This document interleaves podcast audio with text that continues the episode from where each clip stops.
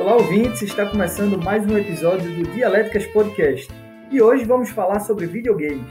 Eu sou Fábio Jardelino, o host da semana, e ficarei responsável por mediar o debate deste episódio, que contará com a participação de um convidado especial.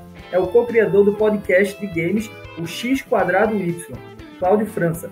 E aí, Cláudio França, tudo bem? Fala um pouco sobre você e sobre o seu podcast. Tudo ótimo, Jardelino. Muito obrigado pelo convite, Gil. É uma satisfação muito grande participar do, do podcast de vocês. Eu que acompanhei alguns alguns artigos aí ao longo dessas semanas e fico feliz de vocês trazerem para um debate algo que realmente faz parte da minha cadeia de domínio, digamos assim, o processo de imersão nos jogos. E é isso. Eu fico muito feliz pelo convite e muito obrigado. E também teremos a participação, claro, do meu colega dialético, o Giovanni Ramos. Olá, Fábio. Olá, Cláudio. Bem-vindo ao nosso podcast. Eu acho sempre interessante a gente trazer para os nossos programas pessoas que são realmente especialistas no assunto e ainda muito mais legal ter uma pessoa que é de outro podcast. Essa integração entre podcasts eu acho que é sempre muito legal. Seria isso, Fábio. É isso, Gil. Estamos fazendo aqui um crossover hoje, né? A Isabela Gonçalves não está participando desse episódio, mas no próximo episódio ela já vai estar aqui de novo, então não precisa se preocupar. Também lembrando ao ouvinte que o Dialéticas Podcast é um projeto totalmente independente. Ele surgiu como uma forma de democratizar o conhecimento acadêmico, trazendo discussões teóricas para as plataformas de streaming numa linguagem mais simples e acessível para o ouvinte. Sendo assim, neste 29 episódio, debateremos o texto Imersão em Jogos Narrativos de Videogame, publicado em 2014 na revista acadêmica Contra Campo, e é de autoria dos pesquisadores da UERJ, Gustavo Aldi e Fátima Regis de Oliveira. Então, amigos, vamos à tese. Tese. Bom, eu não vou me prolongar tanto nesse é, na minha tese, né? Porque eu quero dar ao nosso convidado especial uma oportunidade para ele falar mais sobre o artigo, já que ele entende bastante de jogos, tanto da parte prática quanto da parte teórica. Então eu vou deixar um pouco mais para ele, mas vou falar um pouco também. É, esse artigo ele tem uma característica uh, interessante, que ele é um, um artigo bem complexo sobre a questão dos jogos, mas ele também traz vários exemplos práticos e, assim, ele passa a, a, o ensinamento de uma forma que quem não é nada da área de jogos consegue entender. Então, uh, ele explica um pouco sobre essa característica do entretenimento do jogo, né? É, seja através de livros, filmes, teatro, ou próprio videogame, né? que, é, que tem que trazer essa sensação de imersão, um estado mental que simula a identificação do indivíduo como um representante virtual, né? No caso aí, o jogador, o personagem ou testemunha. É dentro de um mundo ficcional. Então, no caso específico do videogame, segundo o artigo, é esse estado criado, primeiramente, ele é criado, né, primeiramente, após um comprometimento mental com as atividades, é, com a atividade, a atenção. Então, é, é, muito interessante de a gente discutir esse assunto. Eu, não, eu, apesar de ser um grande jogador, eu nunca estudei games. Então, eu realmente achei interessante ver esse outro lado, ver essa ciência por trás de tudo aquilo que é falado e que é mostrado para a gente na tela. E agora eu vou deixar aí a oportunidade, um tempinho um pouco maior, para o Cláudio França, para ele fazer a tese dele. Ok, é um artigo de 2014, né? Parece que faz muito tempo, mas ele está justamente dentro da geração atual dos consoles, né? O PlayStation 4 e o Xbox eles foram lançados em 2013, no final do ano, né? Sempre com aquela perspectiva de, de holiday, de Natal. Então, mesmo aparentando ser um texto antigo, ele é uma fórmula que se repete muito ao longo do tempo. Então, os jogos sempre serão praticados dessa forma.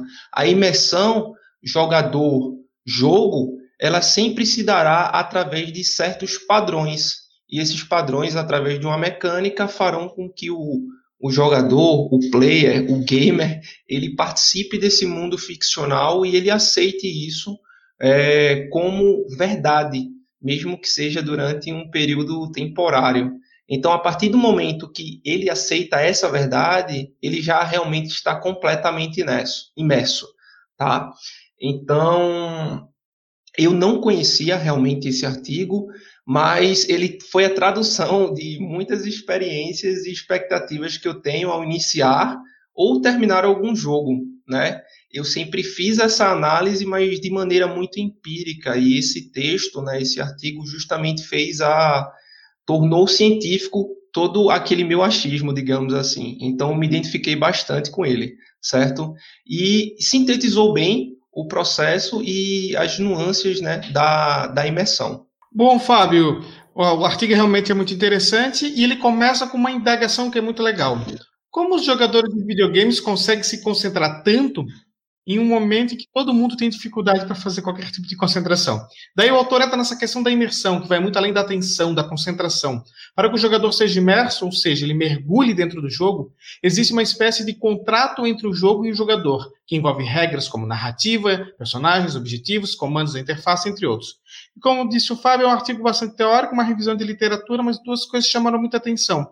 A ideia de que um videogame mistura condição de atenção e resultados do esporte com a imersão narrativa da literatura, do cinema, das artes. Isso é um assunto bem interessante. Essa questão de ser um manual básico do que é um bom game. Parece que o artigo traz o que um bom jogo precisa. Uma narrativa bem construída, uma verossimilhança, né, as regras bem claras que facilitem a ação e um sistema de recompensas que faz com que o jogador conclua e siga para as próximas etapas. E eu queria também que o Claudio comentasse depois a antítese, mas eu vou deixar alguns outros pontos a respeito de gráfico. Parece que às vezes esses itens são mais importantes, a história bem construída, do que um bom gráfico. Mas isso a gente deixa para discutir melhor na, na nossa antítese. Antítese. Bom, a minha primeira pergunta aqui para vocês é uma pergunta simples, tá? Então não vamos nos alongar. A pergunta é: quais são os seus games favoritos? A pergunta é difícil aí, Jardelino. Resumir aí 25 anos de jogos em, em poucas palavras não é algo tão, tão simples assim.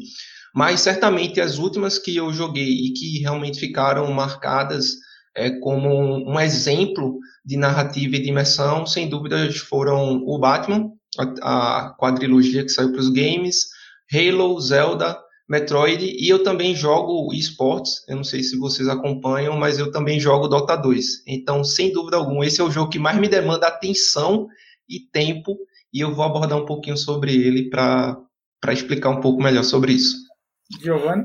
Bom, eu individualmente eu gosto de jogos de estratégia e eu sou dos clássicos aqui. Então, eu sou ainda jogador de Age of Empires. Eu cheguei a jogar algum RPG também online, apesar de que eu, era, eu antigamente fui jogador de RPG de mesa. E gosto também de alguns esportes de e, e esportes, né? Principalmente jogos de futebol, o, o FIFA, o, o, o, Pro Evolution, é o PES, por, pela questão de diversão coletiva, né? Chamar várias pessoas numa casa, chamar o pessoal e fazer uns campeonatos, eu acho isso bem legal também. Eu estou perguntando isso porque eu queria delimitar aqui quem é cada um, né? Eu, por exemplo, eu sou um jogador bem chato. Eu odeio jogo online, eu odeio jogo coletivo como futebol, por exemplo. Para mim, o jogo é eu e o, e o console. É assim que eu consigo fazer essa imersão. E com, assim como o Gil, eu gosto dos jogos antigos, um Age of Paris, um Heroes of Might and Magic. É, e dos recentes, eu diria que o Last of Us, por exemplo, tem um, um gráfico muito bonito que me faz realmente entrar naquela história. Mas aí eu vou passar para a segunda pergunta, né? E aí já entrando no artigo, certo? Afirma, é afirmado na introdução do artigo que essa imersão ela permite ao jogador esquecer é, que ele está apenas jogando e passar, na verdade, horas naquela atividade. E aí, Cláudio, você que é o especialista aqui, por que é que isso acontece? Cara, acontece basicamente porque você precisa estar lá. Estar lá. Você precisa se dedicar 100% a, a, ao jogo ou à narrativa. Se você não mexer os inputs do, do controle, do joystick, ele não vai se mexer. Nada vai acontecer. Então você precisa de toda a sua parte cognitiva e de atenção focada para o controle daquele personagem ou dos personagens, vai depender do jogo e da característica, enfim. Mas se isso não acontecer, se você não realizar esse tipo de tarefa, esse tipo de atenção, esse tipo de disponibilidade, nada vai acontecer. Então, você precisa estar lá, seja agindo, interagindo, manipulando, comprando algo, matando, dirigindo ou pesquisando ou qualquer que seja a proposta do jogo, né? Afinal de contas, o seu personagem ele vai ser o epicentro da narrativa. É onde é dado todo o nível de importância, que seja salvar a princesa que está em outro castelo, ou uma galáxia, ou aniquilar os deuses, para quem é fã, e os poucos que restaram, né? Jardelino, por exemplo, que é um grande estudioso aí de guerras, teria a oportunidade de controlar um personagem durante o dia D, né, na Segunda Guerra Mundial, ao jogar o Call of Duty World War II, né? Então, esse tipo de coisa faz com que realmente você se predisponha e queira estar lá de corpo e alma, digamos assim. Giovanni, você tem aí alguma coisa a acrescentar nessa jogabilidade que o Claudio falou? Tem aquela questão assim, o que faz uma pessoa ficar tantas horas lendo um romance?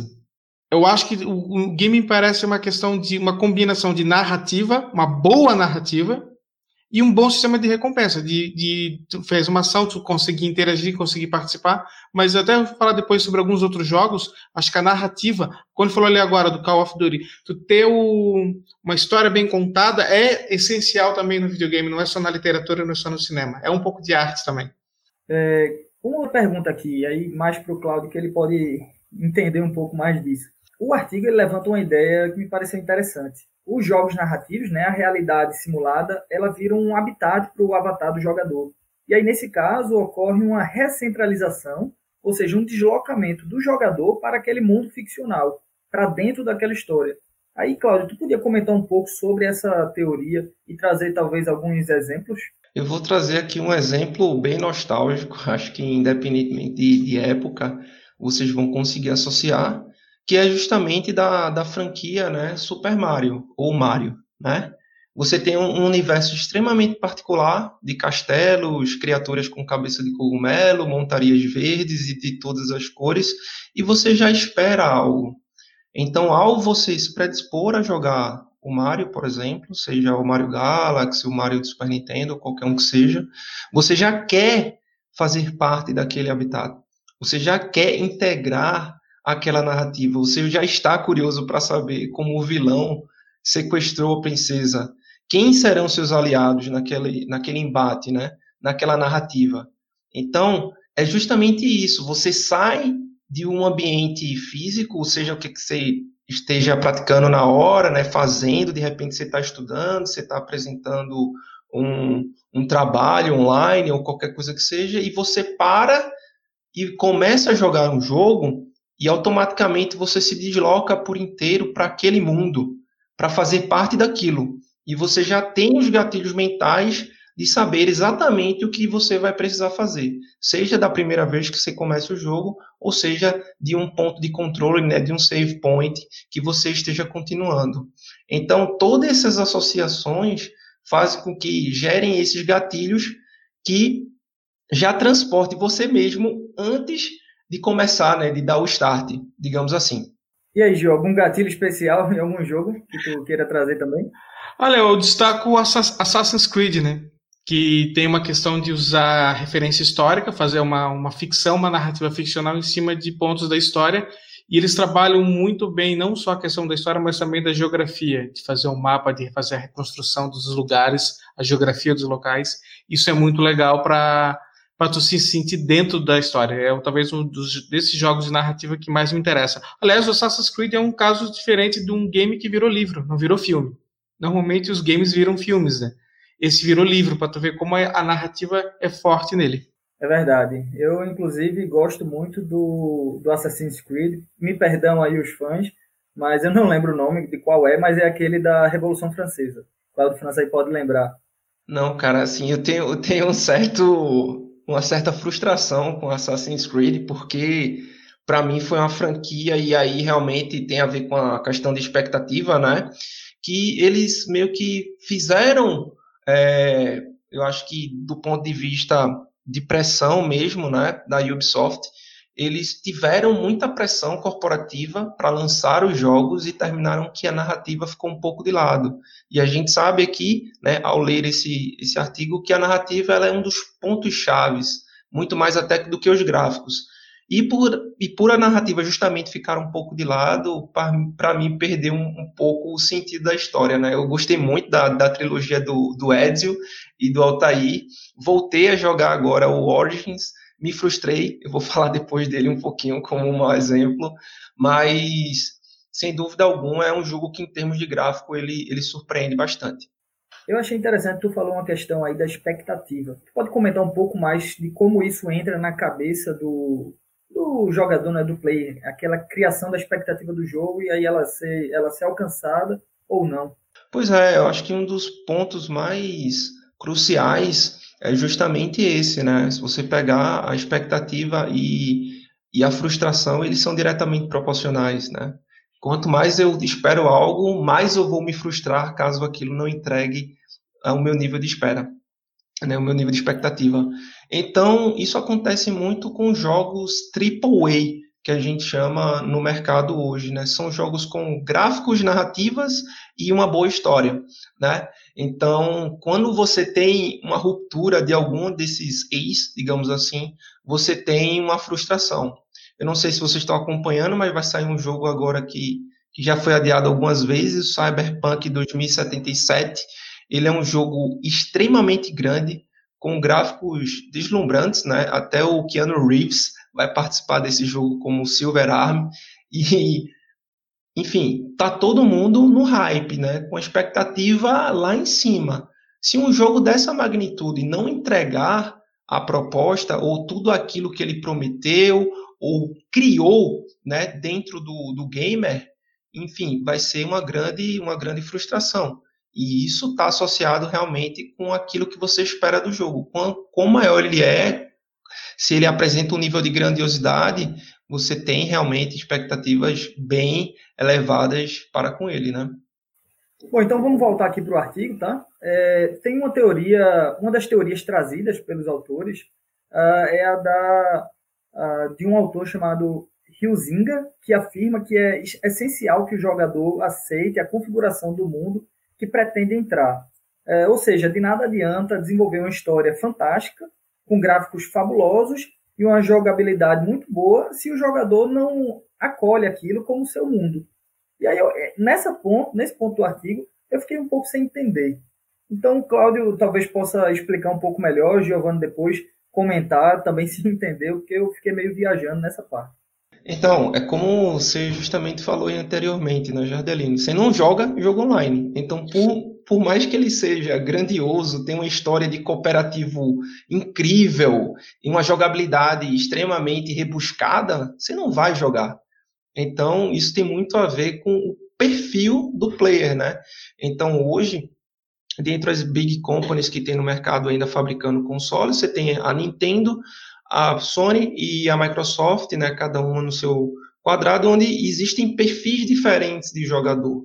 Então eu conheço muita gente que não gosta da, da franquia Halo, e é uma franquia extremamente desafiadora do ponto de vista de jogabilidade, extremamente bela, com uma trilha sonora incrível. Se vocês quiserem depois colocar aí no Spotify para escutar a trilha sonora do Halo, vocês vão adorar, assim, de um nível de grandiosidade. Realmente passa o quão grande é no jogo. E você tem uma narrativa extremamente complexa acerca de salvar a galáxia, o próprio Halo, né, que ele explica no começo dos jogos. É, enfim, mas eu conheço várias pessoas que não gostam simplesmente por, por a narrativa ser no espaço. Ser uma narrativa de repente batida, ah, é mais um jogo de, de tiro, né, de FPS que a gente chama. Então, isso tem muito a ver com o perfil do jogador. Então, se o jogador ele não acolhe aquilo ali, de nada adianta toda essa infraestrutura aí do jogo. Gil, quer comentar essa pergunta? Então, Fábio, eu vou dar um exemplo pessoal e eu novamente vou mostrar que eu sou um jogador antigo de games. são dois jogos bem antigos, mas que são dois jogos de fantasia e dois jogos do modalidade de RPG. A série do Final Fantasy e o Baldur's Gate. O primeiro eu nunca gostei, nunca me agradou, os que teve até foi muito mais evoluído, e o Baldur's Gate, que é um jogo que já não foi tão badalado assim, me agradou bastante na época que eu joguei ele no computador mesmo. Por quê? Porque um tem uma, é uma fantasia medieval com uma temática bem europeia, com um padrão mais ocidental, que é o Baldur's Gate, e o outro ele é uma coisa totalmente anime, né? Ele tem uma outra pegada, é uma outra coisa que aquilo não me atrai, não me agradou, não, não é algo que eu gosto, e mesmo sendo jogos teoricamente semelhantes, concorrentes, um eu adorei e o outro não. Eu acho que o Gil ele foi cirúrgico nessa colocação dele aí, tá? Você tem Final Fantasy aí, uma das franquias mais é, mais badaladas, digamos assim, do mercado, né? A queridinha aí da, da Square Enix.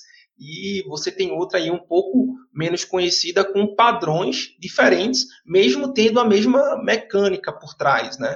Então, você vê, um pode agradar um player e o outro realmente deixar o cara, dizer assim, desinteressado, digamos, né? Então, eu acho que esse exemplo foi corretíssimo. É, e no artigo ele até traz é, uma exemplificação disso, né, dessa teoria. Ele afirma que essa teoria ela tem que ser desenvolvida em três procedimentos, certo? Para que esse aceite por parte do jogador ocorra. E aí ela diz que a primeira é, é jogar em uma atividade voluntária, desejada e livre. Segundo, as regras e configurações do mundo ficcional são expostas, estendidas e aceitas pelo jogador. E três, o jogador deve possuir uma ligação emocional com o resultado das ações. E aí, uma pergunta que vai para os dois, não só para Cláudio, mas para o Gil também, é como é que se dá esse contrato social assinado entre o jogo e o jogador? Primeiro, Cláudio. Acredito que a tradução desse contrato são horas de jogo. Quanto mais horas de jogo você tem, realmente esse contrato ele, ele foi para frente, digamos assim. Porque ele, ele tem que existir a predisposição do tempo do cara, como foi falado no, no primeiro ponto. O, o jogo, o objetivo do jogo precisa estar claro ou não, tá? Se você pegar esses que são nostálgicos também, eu vou citar o caso aqui do, do Zelda Link to the Past do Super Nintendo, que simplesmente o Link ele é jogado no mapa. Ele cai lá e você não sabe muito bem o que é está acontecendo. Você vai descobrir mediante o passar do jogo. Então, a, o objetivo não está tão claro aí, tá? E com o ápice do processo de imersão é o jogador estar realmente conectado e ligado às decisões e resultados do jogo, né? Ainda que ele, esse resultado não esteja completamente claro, ele vai descobrindo isso ao longo da, da história, né? Ao longo do, do processo de, de jogo.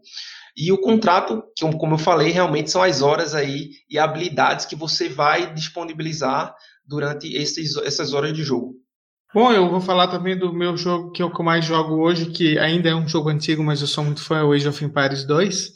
E o Fábio também é jogador, já denuncio aqui. É mas assim, tu tem ali uma. É um jogo de estratégia, tu tens um contrato que são. Ah, eles têm duas linhas, né? Que são aqueles jogos aleatórios, tem os jogos de equipe, tem três, e tem a, aquelas campanhas que são muito legais, que são campanhas históricas. Tu tens uma similaridade de cenários, tu conheces já as regras o que precisa ser feito para evoluir, que, qual tipo de povo, de civilização é melhor para jogar contra tal, a tal civilização tem tais regras. Tu entende aquilo, tu concorda com aquilo, tu passa a assimilar aquilo ali. E aí tu, tu tens um gráfico simples, mas que é o básico para isso, é um jogo pelo, pelo, formato dele, ele é, ele é suficiente, tu não precisa ter um grande gráfico nesse caso. E eu acabo, normalmente, quando eu jogo Age of Empires, eu tiro bastante horas, né? Então, eu acho que ali o contrato foi muito bem feito e eu concordei com todas as, todas as cláusulas dele.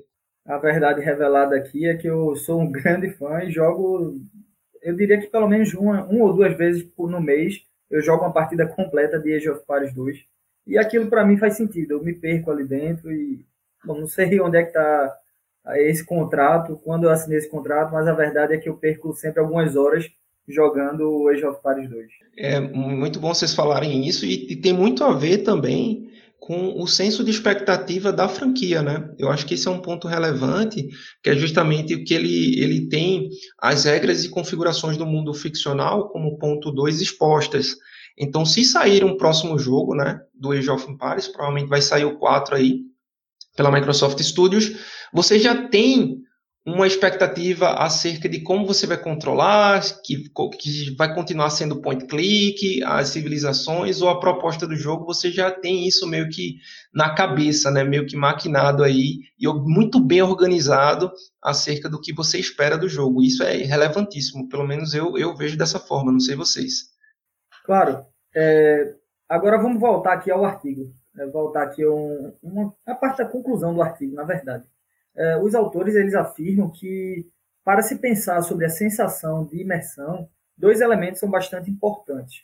Primeiro é a verossimilhança e a suspensão de descrença. E no primeiro caso, o jogador tem como base a sua realidade, como as suas leis e lógicas próprias, ou, ou seja, o que se espera e, e tudo mais.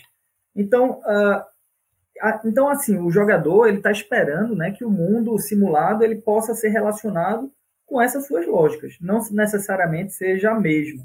Contudo, a estrutura inevitavelmente deve ser comparada, certo? Então, dessa forma, a criação de um jogo narrativo totalmente avesso à realidade do jogador tem algumas chances, né, umas chances sérias de é, fracassar. E aí, Cláudio França, eu queria que tu trouxesse agora nessa parte final é, alguns jogos que realmente fracassaram por esse motivo. Tá, eu vou, eu trouxe aqui dois exemplos, tá, de, de jogos que infelizmente fracassaram e que tiveram as suas comparações feitas, né? O primeiro é o Watch Dogs. Eu não sei se vocês jogaram, né? É um jogo de mundo aberto, parecido com o GTA, né? Lembra muito a pegada de GTA, só que se passa em Chicago, né? E você é um, um hacker. E nessa perspectiva de realidade, então a gente traz muito para aquilo que a gente conhece, porque é um jogo que não mira tanto na fantasia, não mira tanto em coisas impossíveis de acontecer. É algo extremamente factível, certo? Mediante a nossa perspectiva de realidade. Contudo, esse jogo apresentou falhas graves na física e de objetos, né, principalmente de veículos. Era um jogo completamente e muito difícil de dirigir, assim, é, de fazer curvas e tal, e isso prejudicou bastante né, a, a experiência do player, bem como é, Outro ponto negativo foi porque o jogo ele ficou muito repetitivo ao longo do tempo. Então você não tinha nada de novo, a narrativa ela se repetia. Então não era, não ficou algo tão interessante assim.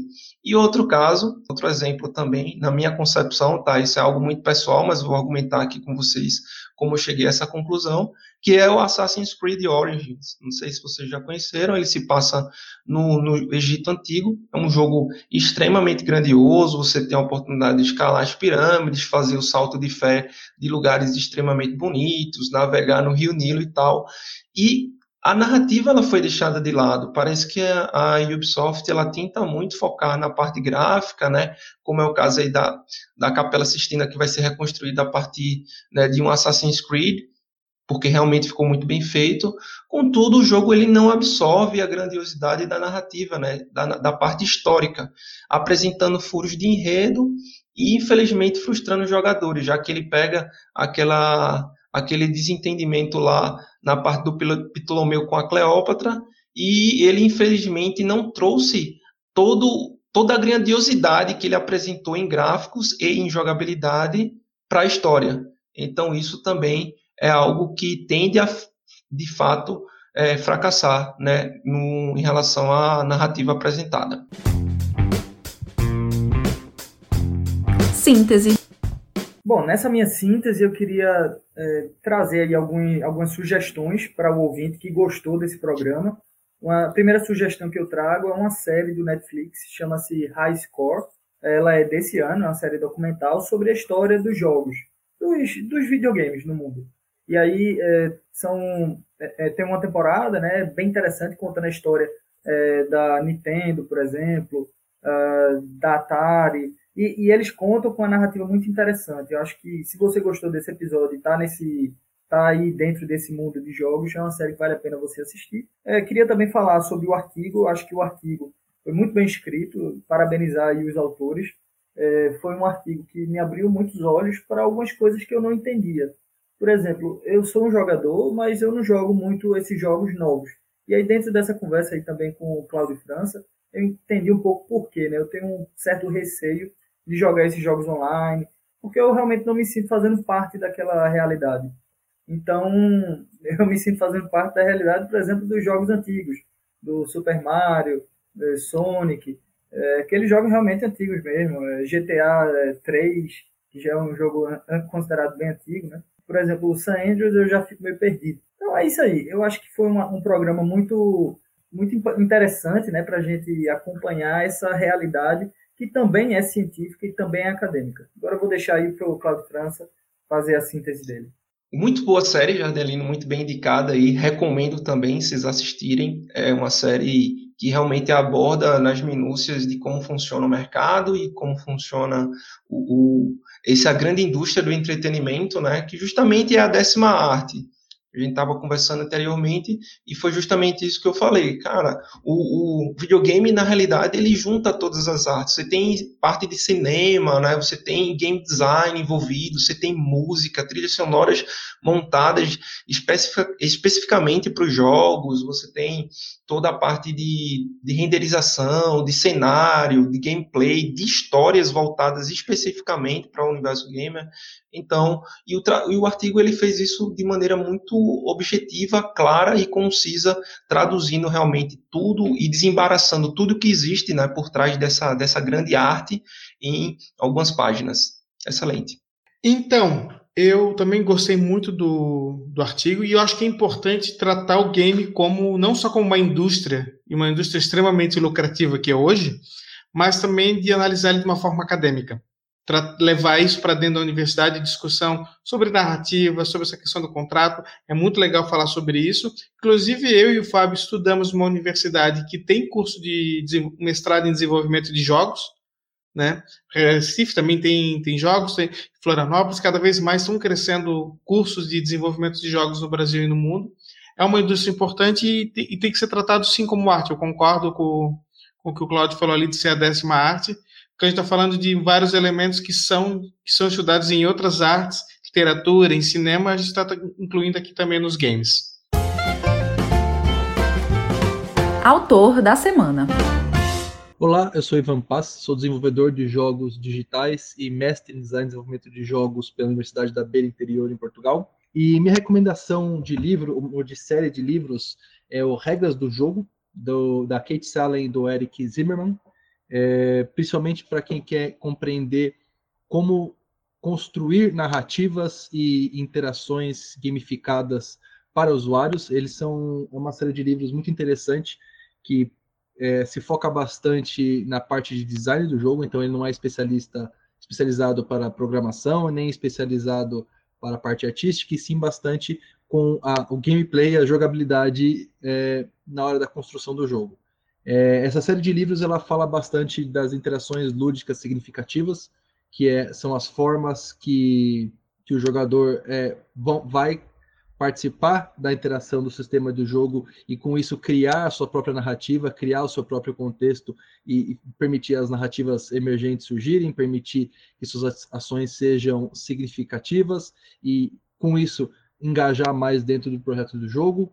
É, essa série de livros ela auxilia os desenvolvedores a compreender como construir as regras no sistema de jogo propriamente voltadas para que a experiência do jogador dentro do projeto seja é, mais prazerosa, significativa, que permite zonas de, de aprendizagem muito interessantes e, principalmente, fazer com que o, o processo de interação e o, o ato de jogar seja lúdico, seja em, é, permita que engaje o jogador, permite, permita que ele entre no fluxo, no flow, e mais importante do que tudo isso junto é fazer com que é, o ato de jogar seja a construção de uma narrativa para o jogador, independente da roteirização que foram feitas pelos desenvolvedores. Muito obrigado. Obrigado, ouvinte e amigo Ivan Paz, pela participação e pela indicação do livro. E agora o programa vai chegando ao fim. Uh, Cláudio, mais uma vez, nós do Dialéticas gostaríamos de agradecer a sua participação, foi muito interessante e foi muito esclarecedora do ponto de vista prático e teórico. Então, novamente, obrigado pela participação. Fico muito feliz então. Meu objetivo, minha Mind Quest, digamos assim, foi concluída. É, ficou bem claro. Realmente eu queria trazer um pouco dessa aplicabilidade prática é, para a tradução e juntar né, com essa visão do artigo científico. Eu fico muito feliz de ter participado aqui. Muito obrigado mais uma vez pelo convite. E se puderem escutar também o X quadrado Y, eu ficaria também deveras grato por se acompanhar um pouquinho mais dessas nuances do mercado de jogos. Obrigado, Gil. Obrigado, Fábio. Com certeza vou escutar, aliás, já escuto e acho também um podcast muito interessante. Então fica aí a dica, o link vai estar aí embaixo para você ouvir e conferir. E é bem interessante mesmo o podcast do Claudio França com os outros amigos dele.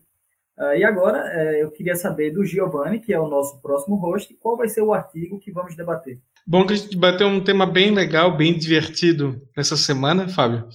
Porque na semana que vem o assunto é denso, o assunto é sério e o assunto que envolve o nosso mercado de trabalho.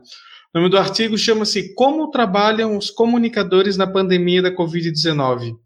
É uma baita pesquisa, é uma grande pesquisa feita por oito pesquisadores, entre doutorandos e doutores da Universidade de São Paulo, que fala sobre a realidade de quem trabalha na comunicação no Brasil durante a pandemia da Covid-19.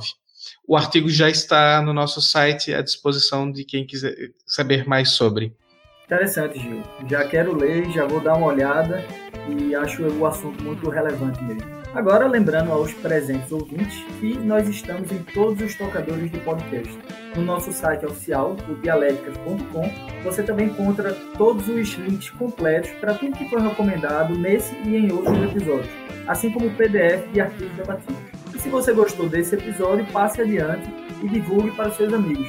Também é importante que você assine o nosso programa em seu tocador favorito e nos siga nas redes sociais, através do arroba Dialéticas no Instagram e no Twitter. E até a semana que vem.